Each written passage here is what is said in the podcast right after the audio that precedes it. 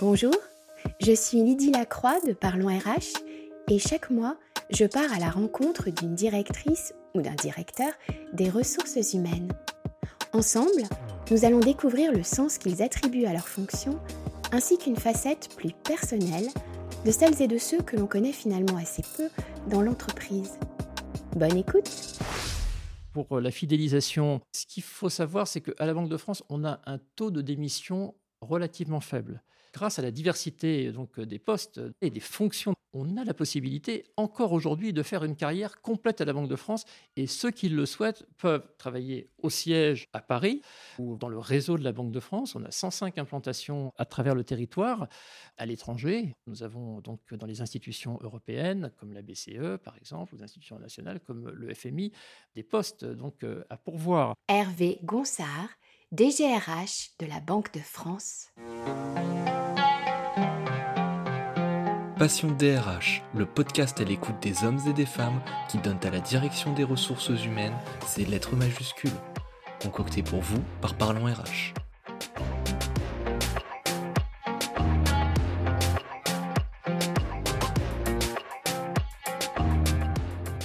Bonjour Hervé Gonsard. Bonjour. Merci beaucoup d'avoir accepté de, de, converser avec moi dans le cadre du podcast Passion DRH. Nous allons aborder ensemble des thématiques qui relèvent des ressources humaines, bien sûr, d'autres plus personnelles. Mais peut-être avant de commencer, une précision, vous n'êtes plus DGRH de la Banque de France euh, depuis peu, depuis fin septembre 2022, je crois.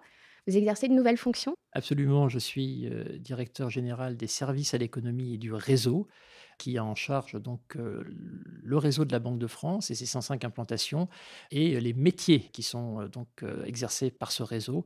Je suis très content et surtout je souhaite beaucoup de chance donc et beaucoup de plaisir autant que j'en ai trouvé donc à la DRH à Anne-Sophie Marteneau qui me succède. D'accord. Alors, je vous propose de faire là tout de suite comme au cinéma un flashback Déjà, est-ce que vous êtes partant? Bien sûr. Ce flashback, il consiste à remonter quelques années en arrière. Vous êtes enfant ou adolescent, et puis vous, pensez à votre avenir, à ce qui commence à vraiment vous intéresser. Dans quel type de métier, dans quel secteur professionnel vous voyez-vous évoluer Et est-ce que ça a un lien avec euh, votre parcours professionnel effectif? Alors, euh, lorsque j'étais enfant, je pense que comme tous les enfants, j'avais plutôt euh, donc euh, des fantasmes de métier que l'on comprend. Je pense que quand j'avais une dizaine d'années, je voulais être footballeur, ensuite je voulais être chirurgien, vétérinaire. Je vous avoue qu'à 10 ans, je ne savais même pas que la Banque de France existait. Donc, et les RH, c'était donc très, très abstrait. Non, ça n'avait pas de rapport avec ce que j'ai fait finalement. Je crois que ma vocation de rentrer à la Banque de France, pas spécifiquement pour faire des RH, mais pour faire de l'économie, ça s'est déroulé pendant mes, études, donc euh, à Sciences Po et puis ensuite euh, à Dauphine. Là, j'ai vu que j'avais un intérêt à Sciences Po pour le service public, un intérêt à Dauphine pour la finance. Et assez naturellement, quand vous pensez service public, quand vous pensez finance, vous vous dites bah, finalement, la Banque de France.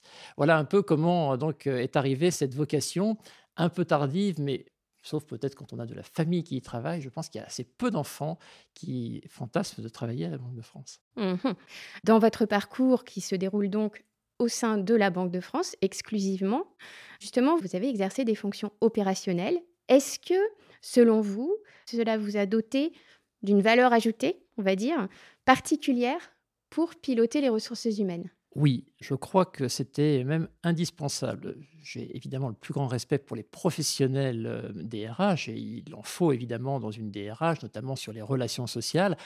En revanche, pour être le DRH de la maison, ça va beaucoup servi d'être passé dans de nombreuses activités. Une des caractéristiques de la Banque de France, vous l'avez dit, mon parcours est quasi exclusif donc euh, d'un parcours Banque de France, à l'exception de l'ambassade de France au Japon, dans laquelle j'ai passé un peu moins de trois ans. Mais ce qui est vrai, c'est que quand on connaît les métiers, et ça a été le cas notamment donc, lorsque je suis passé d'abord une première fois dans le réseau, lorsque je suis passé à ce qui est devenu la CPR, c'est-à-dire la commission bancaire, lorsque je suis passé aussi dans les services internationaux. Évidemment, tout ça m'a permis de connaître les métiers et lorsque je suis passé la première fois à la DGRH et où j'étais conseiller carrière, évidemment, ça m'aidait beaucoup de connaître les métiers opérationnels pour conseiller les gens de la Banque de France et qui venaient me voir à l'époque justement pour euh, m'interroger sur le parcours qu'ils pouvaient avoir. Oui, donc ça m'a paru totalement, euh, non seulement utile, mais même indispensable. Et ça concernait une population de cadres, cette première. Euh, oui, j'ai été effectivement donc euh, en charge, euh, donc avec d'autres collègues, de de la, gestion de la carrière des cadres. Le fait d'avoir eu un parcours assez diversifié m'a effectivement aidé à moi-même les conseiller. Mmh d'accord. Alors, vous venez de le rappeler en quelque sorte, la Banque de France est une institution. La limite entre l'institution publique et un fonctionnement un peu plus en mode entreprise, mais ça reste quand même une institution publique. Donc, c'est une structure qui est très importante, où il y a à la fois énormément d'agents, agents collaborateurs. Il y a une variété de métiers aussi, puisqu'il y a même euh, une partie qui relève de l'industrie. Absolument, fabrique des billets, vous avez raison. Et puis bien sûr, elle, joue un, rôle euh, significatif dans l'économie française et européenne. On imagine que certaines contraintes et aussi certaines opportunités lui sont propres. Est-ce que certaines de ces contraintes et de ces opportunités changent véritablement le rôle du DRH Alors, vous avez raison, il y a donc, euh, je vois d'ailleurs plus les opportunités euh, que les contraintes. Euh, donc, voilà. Là où on a effectivement une grande chance à la Banque de France, c'est que nous avons, vous l'avez rappelé, des missions de service public, même si nous nous rapprochons parfois du fonctionnement d'une entreprise privée. Nos missions sont des missions de service public. Et ce sont des missions qui, de ce fait, ont du sens. Et on voit beaucoup de jeunes qui nous rejoignent précisément parce qu'on est dans une période, euh, alors c'est peut-être un peu banal de dire ça, mais je crois que c'est vrai, où beaucoup de jeunes sont en recherche de métiers qui ont du sens et ils viennent nous rejoindre parce que précisément les métiers que nous faisons sont des métiers qui naturellement, parce que ce sont des métiers de service public, ont du sens. Je vais vous donner euh, quelques exemples qui peuvent être très parlants pour des jeunes. On est beaucoup investi, par exemple, sur la finance durable, donc sur la transition climatique. Aussi bien, nous essayons de réduire au maximum notre propre empreinte carbone, mais aussi nous travaillons à faire en sorte que le secteur financier se verdisse. Et ça, ce sont des choses, ce sont des missions qui parlent beaucoup aux jeunes, qui sont pleines de sens et le fait qu'on ait à la fois ces missions pleines de sens, qu'on ait une très grande diversité euh, de missions, parce que en réalité, si on veut très rapidement définir les missions de la Banque de France, elles sont au nombre de trois. Il y a une première mission qui est donc euh, la stratégie monétaire, en liaison bien évidemment avec l'eurosystème. Un deuxième métier qui est la stabilité financière, stabilité microfinancière avec le, contrôle des banques et des assurances exercées par la CPR, mais aussi macro-financier à la Banque de France. Et puis, dernier point, mais non négligeable, ce sont tous les, troisième S, services rendus à l'économie. Et c'est en particulier ce dont euh, j'ai la charge aujourd'hui envers les entreprises, dont nous assurons la cotation, mais aussi envers les particuliers. Et la, la Banque de France a un rôle très important dans l'inclusion bancaire donc, des particuliers, et souvent évidemment des moins favorisés de nos concitoyens. Tout ça, ce sont des, donc, euh, des missions qui ont du sens, encore une fois, et j'insiste beaucoup euh, donc, euh, sur ce point. Des contraintes, évidemment, on en a. Une des contraintes dans le recrutement de spécialistes que nous pouvons avoir, c'est que nous ne faisons pas n'importe quoi, y compris dans le recrutement de nos experts, en termes salarial. Donc, à la mmh Banque de France, on est bien payé, mais en revanche, on travaille avec de l'argent public, on ne mmh. peut pas donc. On peut pas euh, tout à fait rivaliser avec. Non, euh, absolument. Donc, je crois qu'on est plutôt bien placé, mais quand on va rechercher euh, des experts, parce qu'on est en concurrence avec l'ensemble donc du marché, bien évidemment, mais quand on va chercher des experts en cybersécurité, par exemple, ou des experts donc data scientists, on en recrute. Le marché est très concurrentiel. En revanche, on n'ira pas mettre des sommes que peuvent mettre certaines entreprises. C'est une question là aussi de principe par rapport donc au fait que nous mmh travaillons avec de l'argent public. Mmh d'accord. Alors, vous avez fait le lien avec euh, ma question suivante qui concerne l'attractivité ou l'enjeu de fidélisation dans une institution comme la Banque de France. Est-ce que vous le, vous le percevez aussi de façon assez critique? Je crois qu'il y a un, grand plan de recrutement qui a été lancé euh, en 2021, qui court sur euh, quatre ans, puisqu'il correspond au, plan stratégique euh, plus global. Est-ce que vous pouvez nous en dire un peu plus aussi sur les objectifs finalement? Bien sûr. Alors, vous posez effectivement la double question à la fois du recrutement et ensuite de la fidélisation de nos agents, comme on les appelle, qui sont nos collaborateurs, si vous préférez. Pour ce qui concerne d'abord le recrutement, vous avez raison, on a un plan important de recrutement. On a recruté au cours du dernier plan stratégique qui couvrait la période 2016-2020, nous avons recruté 1500 collaborateurs. Et là, pour la période 21-24, nous recrutons encore au moins 1200 collaborateurs. Et en réalité, ce sera plus que ça. C'est-à-dire on s'était mmh fixé donc au moins 300 euh, par an et on est plus proche euh, des 400, voire un peu plus de 400. Donc on a un plan de recrutement et j'invite de ce point de vue-là, euh, si je peux me permettre, tous ceux qui le souhaitent à aller voir notre site hein, sur lequel vous avez donc tous les recrutements. On recrute, c'est intéressant aussi à la fois sur concours et on recrute aussi par contrat. En gros, lorsqu'on est recruté par concours, c'est qu'on choisit l'institution, la Banque de France, parce qu'on ne sait pas sur quel poste on va se retrouver, mais a priori, on y entre plutôt parce qu'on est intéressé par l'institution, par ses métiers, et ensuite, euh, on peut y faire donc euh, une, carrière complète ou pas. Et de façon un peu différente, ceux qui choisissent de rentrer par contrat, c'est parce qu'ils sont attirés par un métier précis, par un poste précis. Ça ne veut pas dire qu'ensuite, ils ne pourront pas avoir une carrière complète à la Banque de France et profiter aussi de la diversité. En termes de, répartition entre ce recrutement par concours et ce recrutement Alors aujourd'hui, le recrutement se fait principalement par euh, contrat euh, numériquement. En revanche, euh, on garde encore un recrutement par concours non négligeable.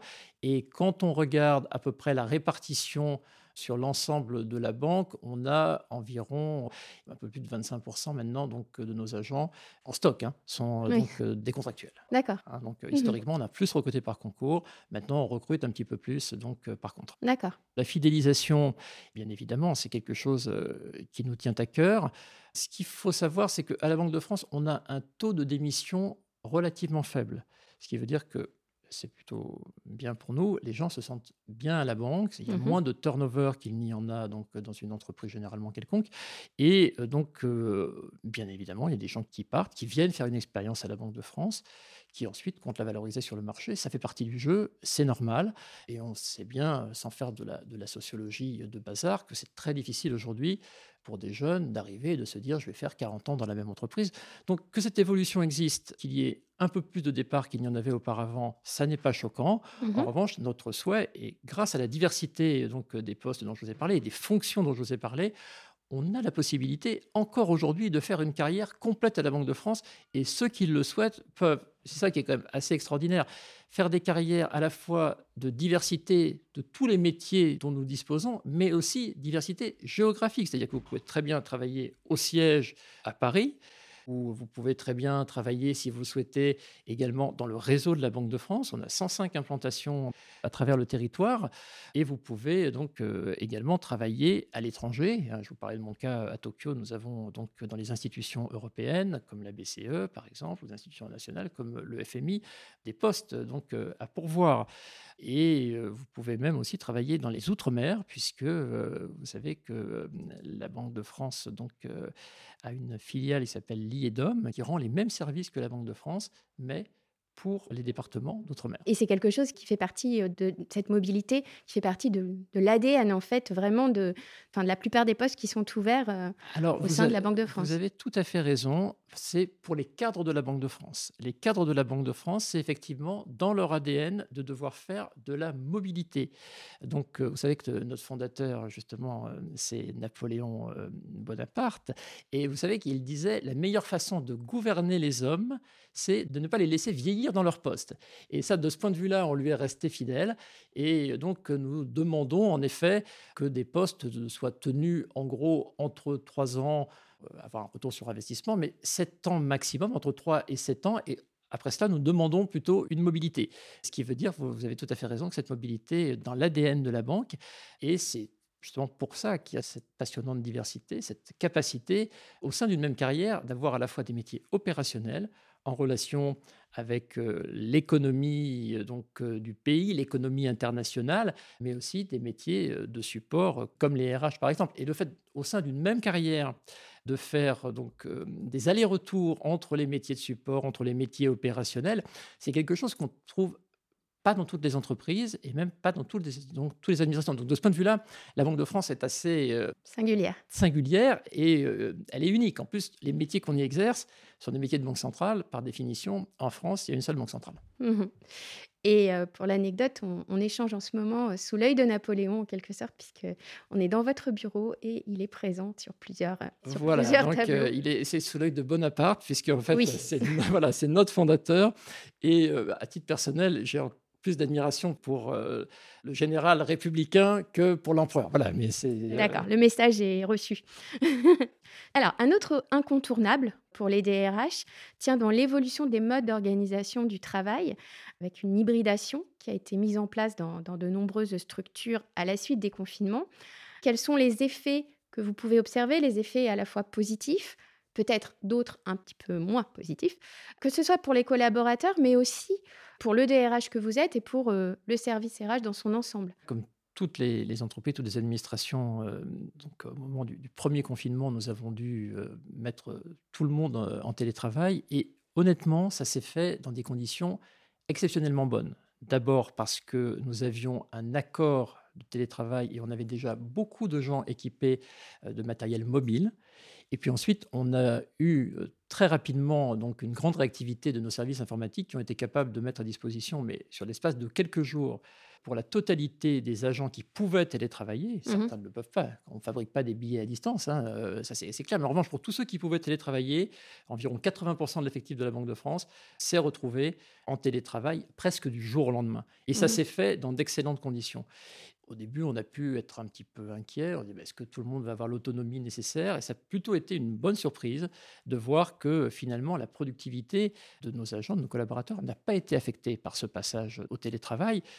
Et quand on a commencé à faire un petit peu le bilan de cela, on s'est réunis avec les partenaires sociaux et on a dit, bah, on va faire évoluer maintenant que le télétravail ou le travail hybride va être le nouveau normal.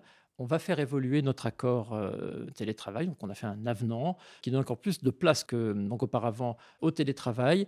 Et euh, je dois dire que euh, ça a été une de mes grandes satisfactions euh, pendant la période euh, donc, où j'ai été DRH, c'est qu'on a eu un accord unanime qui a vraiment été un accord Mhm. intéressant où là il n'y avait pas donc d'opposition, euh, donc euh, de position partisane d'un côté ou de l'autre. On, a vraiment discuté, vraiment fait le retour d'expérience de cette période et on a vraiment euh, dégagé un, accord qui a été signé euh, unanimement par nos organisations syndicales. Donc ça, c'était vraiment très satisfaisant. Alors après, bien sûr, euh, je ne vous dirai pas que nous n'avons pas de questions sur les implications du télétravail et du télétravail massif. hein. Aujourd'hui, 80% des agents de la Banque de France peuvent se mettre en télétravail. Ils ne le font pas tous, mais une bonne partie d'entre eux ont une convention de télétravail. La majeure partie de ces 80% ont une convention de télétravail. Et euh, bien évidemment, ce qu'on peut ne pas voir à court terme, et ce à quoi il faut veiller, pour l'instant, on n'a pas le sentiment que ce soit remis en cause, mais c'est veiller au collectif. Et ça, c'est un point sur lequel nous sommes en train de travailler pour euh, bien regarder quels sont les éléments sur lesquels nous devons insister auprès des managers, mais aussi auprès des agents, pour que le collectif euh, de travail ne soit pas, à terme, affecté par euh, le fait que nous ne soyons plus tout le temps ensemble, donc en train de travailler. Donc c'est un élément de réflexion euh, du moment assez important. Il se trouve que c'est un point que je suis avec euh, mon successeur, qui est donc Anne-Sophie Marteneau, la nouvelle directrice des ressources humaines, et euh, on a ce travail en commun. C'est encore un petit peu euh, un point de RH sur lequel je, je travaille encore, bien qu'ayant changé de fonction. D'accord. Et, et vous parliez des managers. Est-ce qu'ils ont été accompagnés lorsqu'il a fallu justement... euh, alors, j'ai bien compris qu'il y avait déjà un petit peu de télétravail avant, mais lorsqu'il y a eu quand même cette évolution importante, est-ce que vous avez... euh, voilà, est-ce qu'il y a eu de la formation Est-ce que... Absolument. On a fait et très rapidement, et là je, je veux louer donc euh, notre université d'entreprise qui a été euh, hyper réactive. On a eu en quelques jours une première formation, une formation à distance bien évidemment, qui était donc euh, sur le thème télémanager en période de crise. Et donc pour les managers, ça a été quelque chose de très important, ça a été très largement suivi. Ensuite, on a eu une autre formation pour l'ensemble des agents euh, sur le télétravail d'une façon euh, plus générale. Parce que, comme je vous disais, avant, tout le monde ne télétravaillait pas. On avait environ euh, de 15 à 20 de gens qui, de temps en temps, étaient en télétravail. On est passé donc, de 20 à 80. Donc, il a fallu former tout le monde. Là aussi, c'est une, une formation donc, qui a permis donc, d'accompagner la totalité de nos agents. Et on a fait une autre formation ensuite quand on est revenu sur site et que le travail hybride a été le nouveau normal, justement sur euh, manager euh, en travail hybride. Donc, on a vraiment accompagné dès l'origine euh, nos agents, et ça c'est une des forces de la banque. je n'ai pas encore eu l'occasion de, vous parler, c'est son université, sa direction de la formation, si vous préférez, qui a vraiment mis des, des ressources très importantes. Et d'une façon générale, aussi bien en termes de contenu qu'en termes aussi d'argent investi, la Banque de France vraiment met beaucoup, euh, enfin beaucoup, raisonnablement, mais quand même pas mal de moyens. On se compare euh, de ce point de vue-là aux meilleures entreprises pour former ces agents. Je crois que c'est un peu plus de, 7%. Voilà. Évidemment, avec les formations à distance, euh, on était un tout petit peu en dessous, mais on est aux environs de 7%, c'est ça. Mmh ok. Alors, je vous propose de faire une petite parenthèse en musique. Je ne vous en dis pas plus.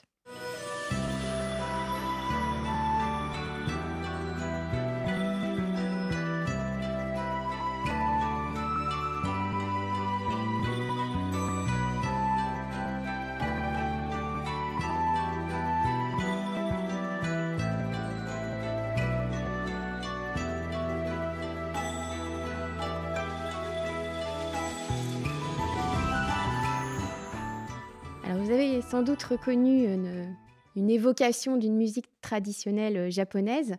Et il se trouve que justement, ce pays, cette culture sont présents dans votre vie. Je vais vous laisser nous, en parler, mais j'ai aussi une question par rapport au, sentiment de, plénitude qui vient de nous envelopper.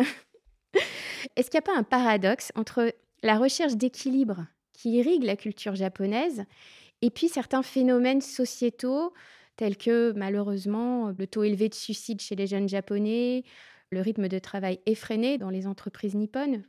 Comment est-ce que vous l'expliquez? Donc d'abord, vous m'avez parlé de cette passion pour le Japon, ça je vous en parle très très volontiers. Comme vous l'avez dit, ça a commencé avec cette affectation euh, à Tokyo pendant euh, un peu plus de deux ans et demi, donc sur le poste donc d'attaché financier à l'ambassade. C'était vraiment une, une, période extraordinaire. D'abord parce que sur le plan du travail, j'ai travaillé sous la responsabilité d'un grand ambassadeur qui était Maurice Gourdeau-Montagne, et on apprend énormément donc en allant travailler avec d'autres gens qu'avec ceux de la banque. Comme vous le savez, j'adore la banque, mais en même temps, c'est très bien de voir comment travaillent d'autres personnes. D'autant que j'étais avec des gens aussi de la direction du Trésor et de la direction du budget ça élargissait mon environnement professionnel et les méthodes de travail. Donc ça, sur le plan euh, professionnel, ça a été une superbe expérience. Après, vous avez raison, j'ai adoré le pays. C'est un pays qu'on a découvert euh, donc en famille. Mes enfants étaient tout petits. Et depuis, euh, sauf avec la période de la Covid, bien évidemment, le Japon s'est beaucoup refermé, mais on est parti en voyage au moins une fois par an au Japon. De ce point de vue-là, je, rejoindrai, vous savez, le journaliste Jean-François Sabouret qui avait intitulé un, un ouvrage qui s'appelait Besoin de Japon. Et on a vraiment ce besoin de Japon. Nous, ce qui nous a vraiment euh, donc emballé, ce qui nous emballe toujours, c'est euh, il y a plusieurs choses. Il y a le quotidien, la fluidité des relations sociales, la gentillesse, l'accueil euh, sont vraiment remarquables. C'est vraiment ce quotidien qui est extrêmement agréable. Et puis après, il y a un, sens aussi donc esthétique, comme vous le disiez aussi certainement spirituel, quand vous allez dans un temple zen ou dans des jardins de grands temples zen c'est quelque chose, vous parliez de plénitude tout à l'heure en parlant de la musique que nous écoutions, qui effectivement est euh, une véritable expérience quand on voyage au Japon. Alors après, euh, comme toute société, il y a des aspects moins sympathiques. Il y a des aspects extrêmement sympathiques, par exemple une sécurité extraordinaire. Vous pouvez donc vous promener en pleine nuit euh, à Tokyo. Une jeune femme peut se promener habillée comme elle le souhaite en pleine nuit à Tokyo. Elle risque absolument rien, par exemple. Le taux de criminalité est extrêmement faible.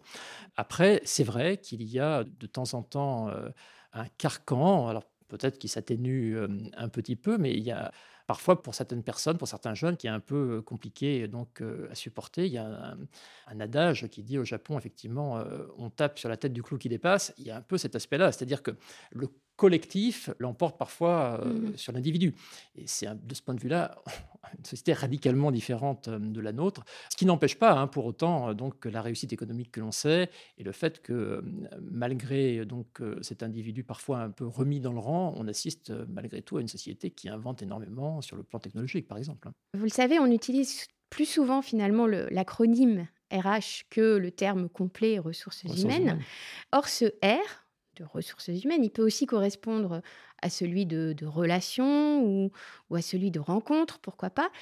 S'il fallait choisir, lequel conserveriez-vous? C'est une question piège, parce que c'est vrai que je n'y avais pas pensé euh, en ces termes, mais c'est vrai que, alors, on est dans une entreprise malgré tout, donc c'est aussi une ressource au sens euh, où on a plusieurs ressources, le capital, le travail, et c'est la ressource du travail. Il ne faut pas le nier, sinon après on ne parlerait pas donc euh, d'éléments de productivité, etc. Alors je vous concède que ce n'est pas l'élément le plus sympathique. Le terme de, de rencontre ou de relation est vraiment euh, plus beau. Les relations, elles existent parce que Bien évidemment, il y a les relations sociales, et ça c'est un point donc essentiel, le, dialogue avec nos organisations syndicales, et il y a aussi euh, les relations avec nos agents.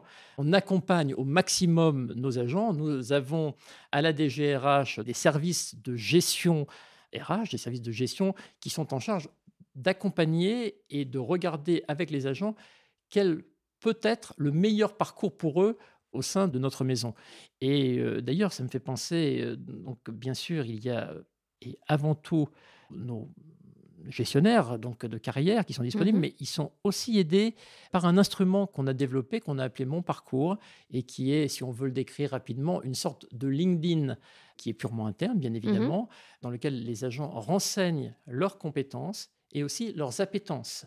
Ça permet aux agents eux-mêmes de réfléchir sur leur parcours, mais ça permet aussi à leur management et aussi à la DRH d'avoir cette possibilité, quand des postes sont ouverts, de regarder mais, qui a la compétence ou qui a l'appétence pour cela. Si on a la compétence, c'est très bien. S'il y a l'appétence, il y a aussi la formation qui vient compléter euh, l'appétence pour éventuellement pour voir euh, le poste euh, en question. Donc j'hésite entre les trois. On ne peut pas sortir des ressources humaines, bien évidemment, mais donc les relations ou les rencontres, c'est essentiel aussi, bien sûr. donc il n'y aura pas de choix. Il vaut mieux euh, associer ces trois, on associe, exactement, trois notions. Donc, on se trouve dans ces locaux magnifiques de la Banque de France à Paris.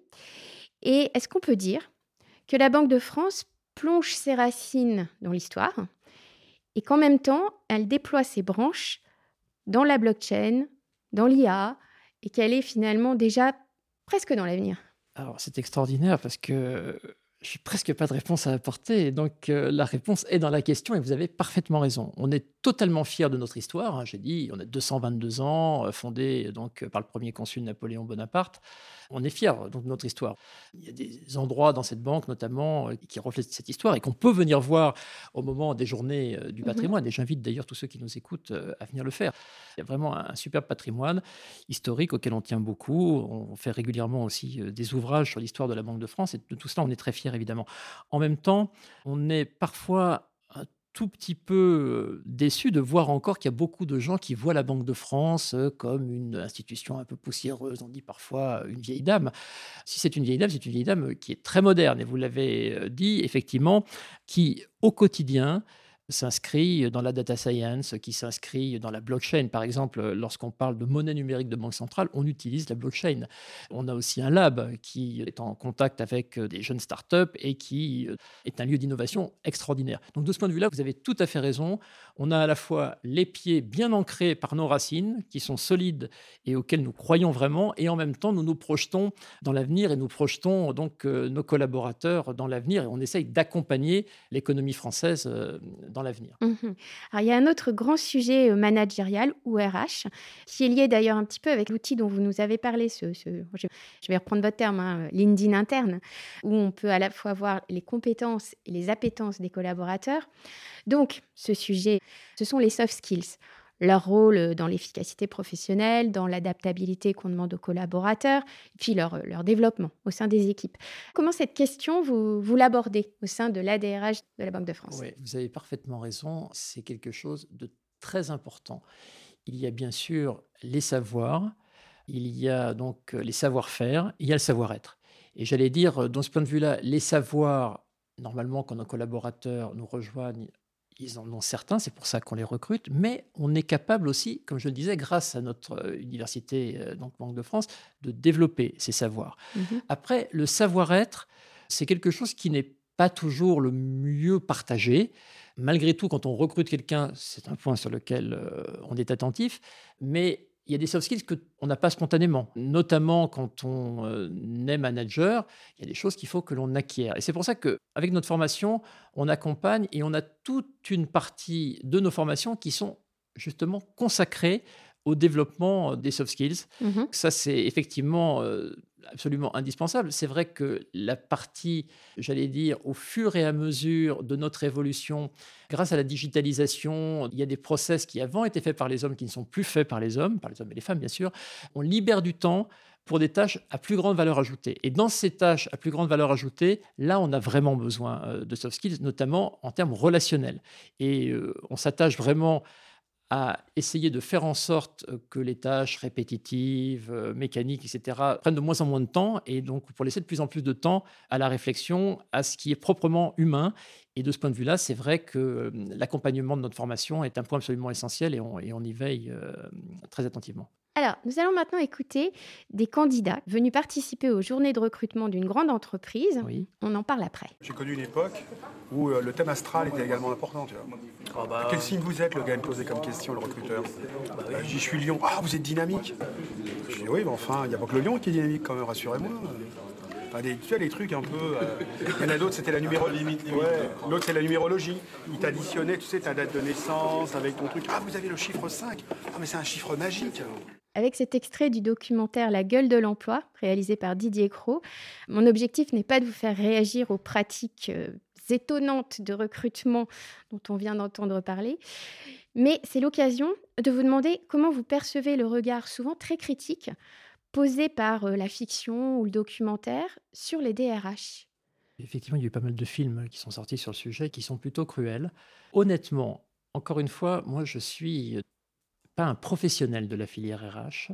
Quand je regardais ce genre de, de film, je ne me suis jamais senti remis en cause en tant que tel. D'ailleurs, quand je les ai vus, c'était avant d'être moi-même euh, DRH. et ça me, voilà, donc, euh, ça ne m'a pas fait réagir euh, très fortement. En revanche, ce qui est clair, à la Banque de France, et je pense dans beaucoup d'autres entreprises, bien évidemment, on ne considère pas euh, les gens euh, comme des Kleenex qu'on jette après usage, si vous voulez. Il y a vraiment un respect, et c'est vraiment là aussi dans l'ADN euh, de la banque, un respect de nos agents. Je vous disais, le, le souhait de les faire évoluer. Et c'est vrai que malgré tout, même s'il y a une évolution de nos métiers, certains métiers euh, qui s'arrêtent, on essaye toujours de reclasser au maximum en interne euh, nos agents. Et quand ça n'est pas possible, les départs euh, se font parmi les meilleures conditions, en tout cas, qu'on puisse connaître sur le marché. Mhm. Là, vous le percevez comme une forme de, de stigmatisation peut-être des mauvaises pratiques RH qui peuvent exister, mais euh, Oui, bah, là, par rapport à ce qu'on vient Enfin, d'écouter, donc non, là, là, là, la session du recrutement, c'est presque drôle, j'allais dire. euh, Si des entreprises veulent recruter ou voulaient recruter, j'en sais rien, je ne sais pas si ça existait, mais sur le, sur le signe astral, etc., libre à elle. Mais c'est c'est quelque chose qui, pour nous, est c'est presque de la science-fiction, j'allais dire, parce que d'abord, historiquement, comme je vous le disais, on a recruté surtout par concours. Donc, dans un concours, ce genre de choses n'a pas lieu d'être. Et même le recrutement, quand on a commencé à recruter plus par contrat, on est toujours dans les mêmes valeurs, c'est-à-dire les valeurs d'objectivité, les valeurs qui nous font recruter des gens dont on pense qu'ils vont remplir les objectifs des métiers de la banque et non pas de savoir effectivement euh, de quel signe astral ou de quel, euh, je ne sais plus ce qu'on a entendu, mais euh, donc qui me paraît honnêtement, je vous dis, totalement délirant. Alors, l'une des grandes transformations à opérer au sein des organisations concerne l'égalité professionnelle et puis les enjeux de diversité d'inclusion. Bien que la Banque de France regroupe des métiers très différents, il n'est sans doute pas facile de recruter autant de candidates que de candidats.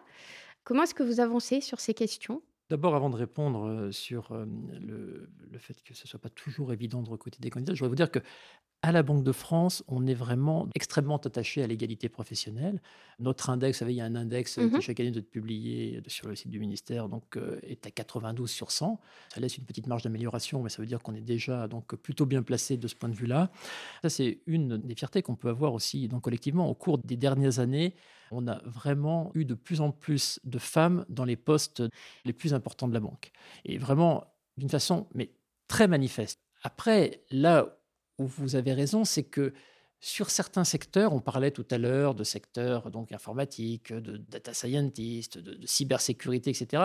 Les formations d'origine sont très majoritairement masculines. C'est-à-dire que Mhm. quand vous prenez ou les universités ou les écoles spécialisées dans ces domaines, vous avez 80-85% d'hommes. Donc bien évidemment, comme les autres entreprises, on se retrouve sur un marché où sur ces domaines d'expertise, on a essentiellement des hommes. Et donc il est très difficile, dans un marché ainsi constitué, Mhm. d'aller recruter à parité. Ça, c'est quasiment impossible. En revanche, ce que l'on fait, là aussi, on a vraiment euh, des moyens de formation donc importants.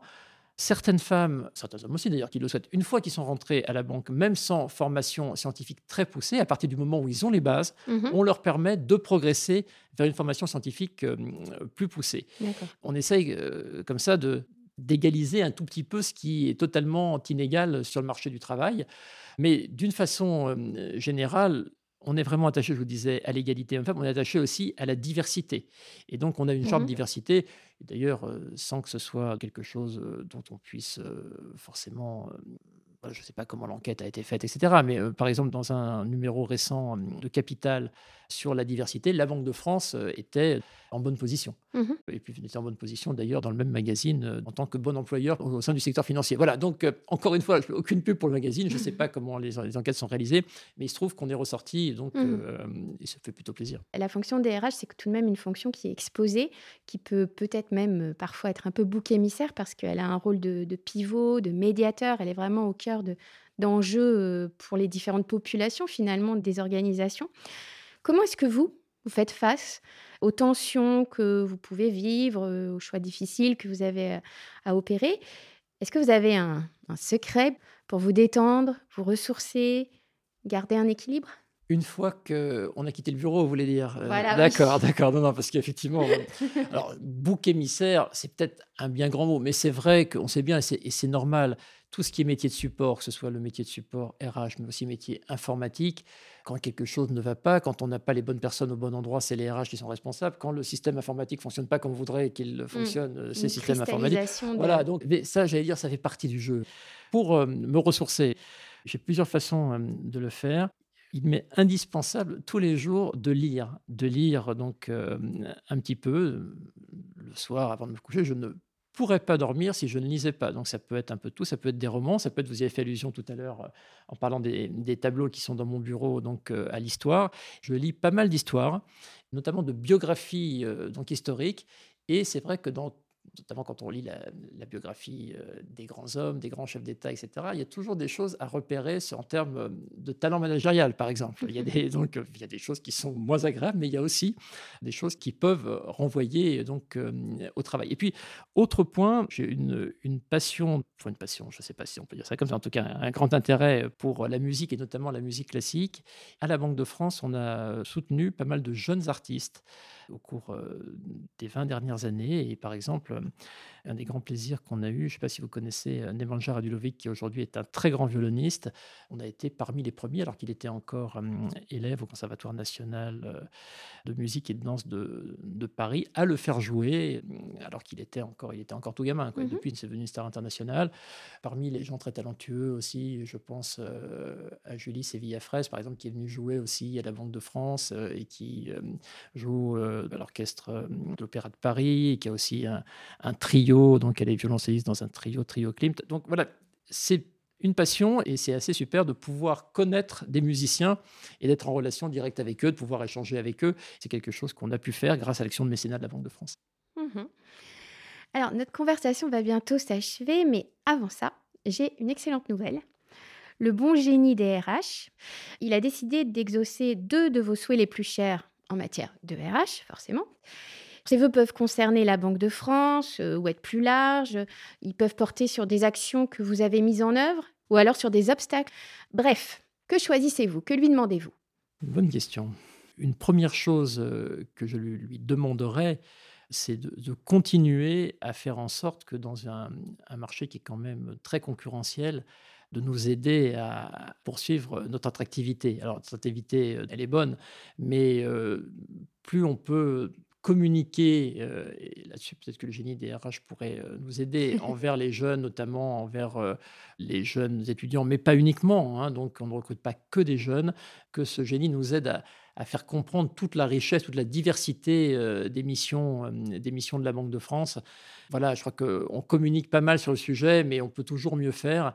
Et s'il pouvait faire en sorte effectivement qu'on ait beaucoup de candidats sur nos concours et aussi beaucoup de candidats sur les offres de poste que l'on publie, je crois qu'on lui en serait gré. bon, je pense qu'il a, il a reçu le message. Bah écoutez, merci beaucoup Hervé Gonsard. Cet échange était très riche.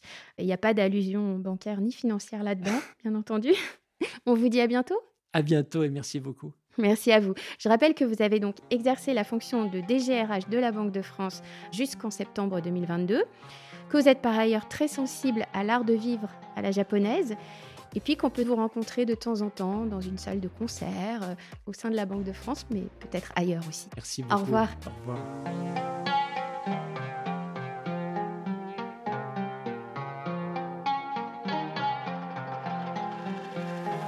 Passion DRH, c'est fini pour cette fois. Retrouvez tous les épisodes sur notre média et sur vos plateformes habituelles pour découvrir d'autres DRH sous un angle à la fois professionnel et humain. Un podcast concocté pour vous par Parlons RH. Merci de votre écoute.